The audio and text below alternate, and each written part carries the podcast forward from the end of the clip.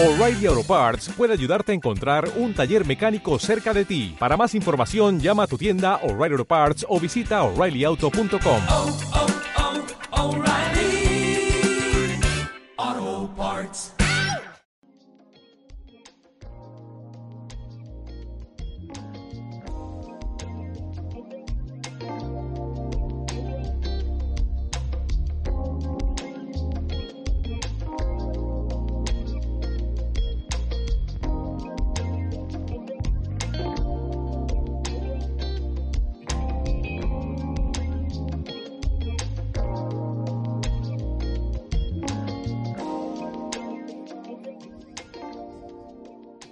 Pues hola a todos y a todas, soy Pablo Castillo y os doy la bienvenida a un nuevo episodio de Hablemos de Correr. Bueno, hoy es eh, jueves, día 3 de noviembre y estamos de enhorabuena. Resulta que hoy Coros presenta su nuevo Apex 2 y su nuevo Apex Pro 2. Pero bueno, eso es una gran noticia y bueno, ya sabéis que yo soy un adicto de Coros y además que Coros colabora conmigo, me envía algún reloj para hacer reviews y demás. Y bueno, pues eh, creo que va a ser una gran final de año con esas dos incorporaciones.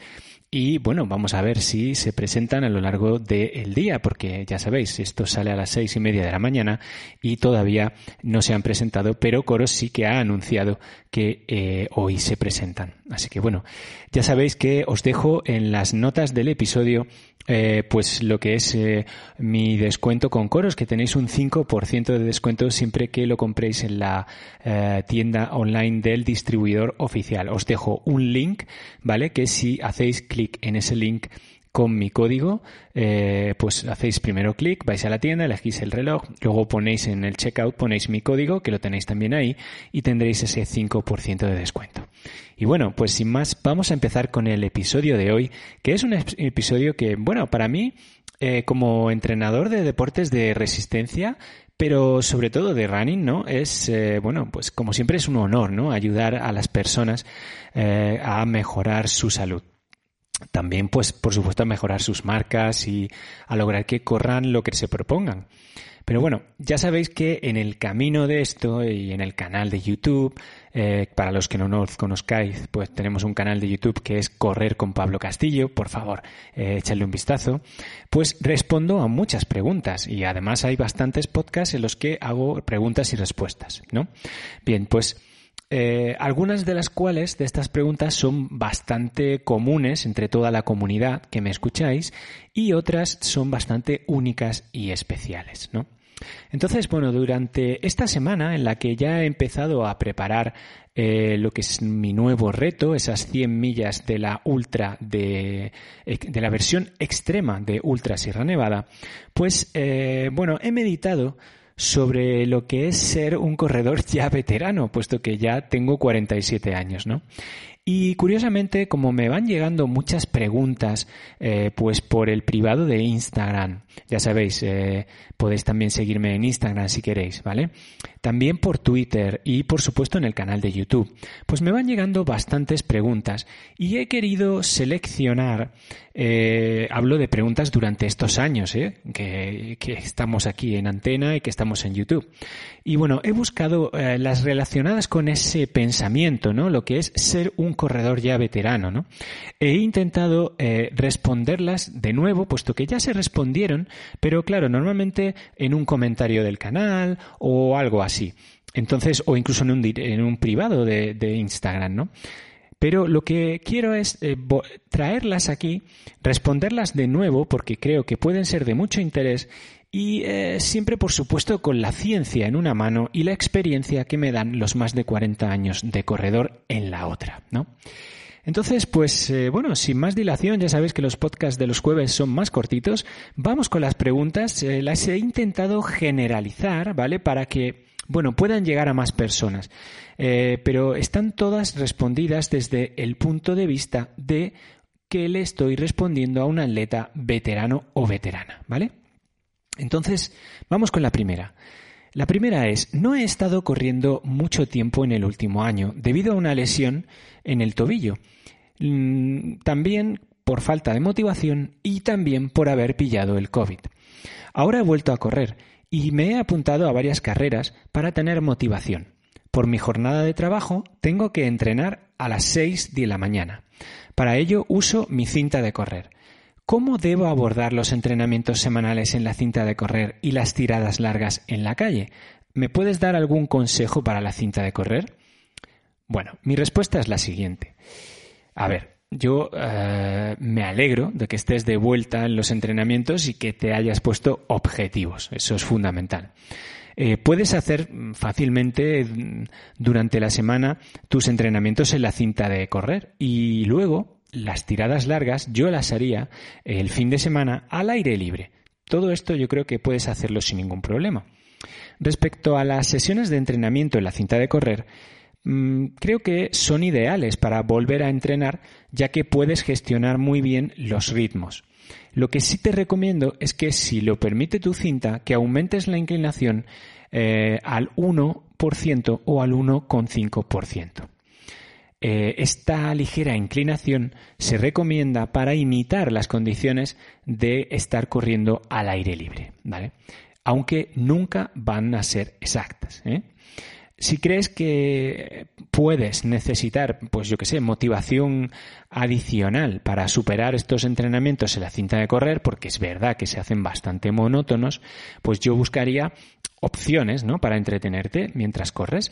Puedes eh, ponerte, pues, yo que sé, una tele plana cercana o un, pues, pues, un estilo de un tablet o tu móvil y escuchar pues eh, música o ver tu serie favorita o escuchar podcast como este o escuchar incluso un audiolibro, lo cual todo eso pues te va a ayudar a pasar el tiempo. Y bueno, también puedes ver mi canal de YouTube, ¿vale? Entonces, bueno, esto es lo que yo te, respondería. Siguiente pregunta. He dejado de entrenar por un dolor en la cadera eh, relacionado con la banda iliotibial. ¿Qué estiramientos o ejercicios harías para la movilidad de la cadera y de dicha banda? Bueno, lo primero que yo te diría es que consultes y pidas cita a un profesional de la fisioterapia ya que no solo te va a ayudar a salir de la lesión, sino que te dará eh, ejercicios para evitar que esto ocurra de nuevo.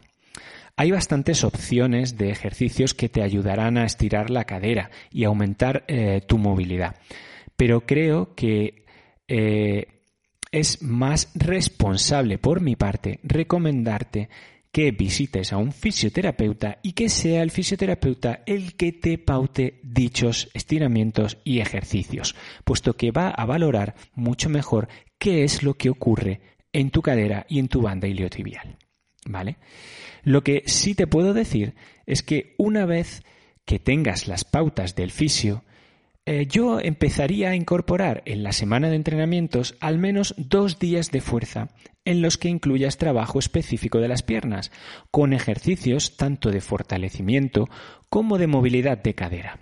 La lesión que me estás comentando suele venir de entrenar mucho solo carrera y no hacer trabajo de fuerza. Y ya sabes que en este canal somos partidarios de hacer mucho trabajo de fuerza. Bueno, vamos con la siguiente pregunta. Me dice, tengo 43 años y estoy a dos semanas de mi primera maratón. Y me hace mucha ilusión, pero el entrenamiento no ha ido bien. Mi tirada más larga de entrenamiento ha sido de 17 kilómetros. En la maratón estaba pensando correr los primeros 16 kilómetros y luego caminar correr el resto. ¿Me darías algún consejo? Bueno, a ver, no conozco tu historia, no puedo ayudarte así de forma, podemos decir, más personalizada sin tener más datos. Pero viendo esto, viendo los pocos datos que me das, creo que no estás preparado para correr esa maratón, ya que, bueno, tu tirada larga a mí me parece insuficiente. Yo te recomendaría bajar la distancia y probar, pues, por ejemplo, con una media maratón, para la que sí parece que estés preparado. Eh, para mí ya, os digo, es importante que no nos obsesionemos con la distancia y que la vayamos asimilando poco a poco. Para ello, puede que por diversas razones, por mucha ilusión que te haga, no sea el momento de hacer una maratón, en la que vas a sufrir más que disfrutar. Y no tiene sentido que una prueba de esa magnitud la vivas de esa manera. Así que piénsatelo. Bien, vamos con la última pregunta. Me dicen así, debido a una lesión en el pie, he sustituido correr por natación. Como no soy muy bueno en natación, nadar 1500 metros me lleva tanto tiempo como correr 8 kilómetros. Y más o menos la sensación de cansancio que tengo al terminar la sesión es la misma que la que tenía cuando ah, corría esos 8 kilómetros. Estoy usando esta similitud de una manera para u otra para mantener mi resistencia y mi forma física. ¿Crees que esto es adecuado? ¿Qué recomendación me darías sobre esto? Bueno, a ver, yo me alegro mucho de que te hayas puesto manos a la obra y que no hayas caído sobre todo en el desánimo, ¿no? Entonces, has elegido una muy buena opción para mantener la forma. Así que, lo primero, buen trabajo.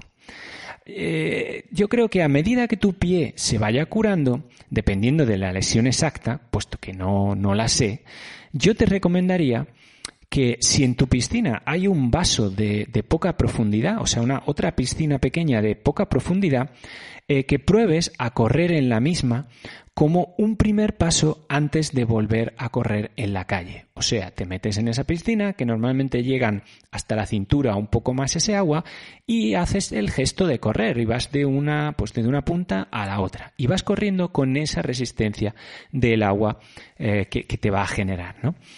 Eh, a ver, correr en la piscina no es lo mismo que hacerlo en la calle o en una cinta de correr o por senderos, ¿no? Por trail. Pero, sin embargo, te va a permitir replicar el esfuerzo y los movimientos articulares eliminando el impacto del exterior y añadiendo ese extra de dureza que, da la, tensión superficial del agua, que, bueno, es muy adecuado. Y poco a poco te va a ir poniendo todos los sistemas de tu pie, de tu pierna, etcétera, en buen estilo y en buen funcionamiento para volver a ejecutar después ya en la, podemos decir, en la vida real, ¿no? O sea, si introduces este tipo de ejercicio durante varios días, conjuntamente ¿eh? con la natación que ya estás haciendo, ¿vale? Esto sería adicional, ¿vale? Cuando tu fisio ya te dé permiso para correr de nuevo en la calle, verás cómo estás en una eh, posición mucho mejor que si no hubieras hecho este entrenamiento cruzado, entre comillas, mientras estabas lesionado, ¿vale? Bueno, pues estas han sido las eh, preguntas que yo he buscado, ¿vale? De personas que venían eh, y que me indicaban su edad. ¿Vale? Algunos, eh, pues no, no os he puesto la edad, pero vamos, la media todos estaban, o todas, estaban por encima de los 40 años, ¿vale? Yo deciros que eh, por ahora lo que sí noto ya con 47 es que eh, el día de recuperación, pues para mí son los lunes, ¿vale? Pues es un día fundamental y es un día en el que me quedo tranquilo, no hago absolutamente nada de ejercicio, hablando de ejercicio como entrenamiento, ¿vale? Pero sí, por ejemplo, salgo a pasear con mis perros, eh, hago, ando lo que haga falta, etcétera, etcétera. Pero ni voy a hacer eh, fuerza, ni voy a hacer eh, bicicleta, ni voy a hacer carrera, ni voy a hacer nada de nada de nada. Porque lo que sí noto con la edad es que necesito recuperar no más, pero sí mejor que antes, ¿vale? Pues bueno, este es o ha sido el episodio de hoy, eh, jueves 3 de noviembre. Espero que os haya parecido interesante y que si queréis, si tenéis dudas, si os surgen preguntas de este estilo acerca de entrenamiento, de técnica, etcétera, etcétera, pues me las podéis dejar eh, pues en el directo de Instagram, bueno, en los mensajes directos de Instagram quiero decir. También me los podéis enviar a mi correo, eh, pablo arroba pablojcastillo.es y por supuesto echarle un vistazo a los vídeos del canal de YouTube buscáis en YouTube Correr con Pablo Castillo y veréis que tenemos más de 400 vídeos y además los tenéis eh, divididos por listas de reproducción para que encontréis, pues, oye, quiero reviews de material, quiero temas de entrenamiento, quiero, oh, quiero aprender sobre el UTMB en Mont Blanc, pues también tenéis ahí una sección de vídeos específicos, ¿vale? Pues lo dicho, Muchas gracias por eh, escucharme, eh, ya sea en Apple Podcast, en Evox o en Spotify o en Google Podcast. Y, eh, por supuesto, si no os importa, dejadme esas estrellitas tan importantes y esas valoraciones para, Apple Podcast para que el podcast se posicione mejor en las, las listas de éxitos, valga la redundancia. Y sin más, sed muy felices, que es vuestra única obligación, y nunca, nunca dejéis de hacer ejercicio. Nos vemos. Hasta luego.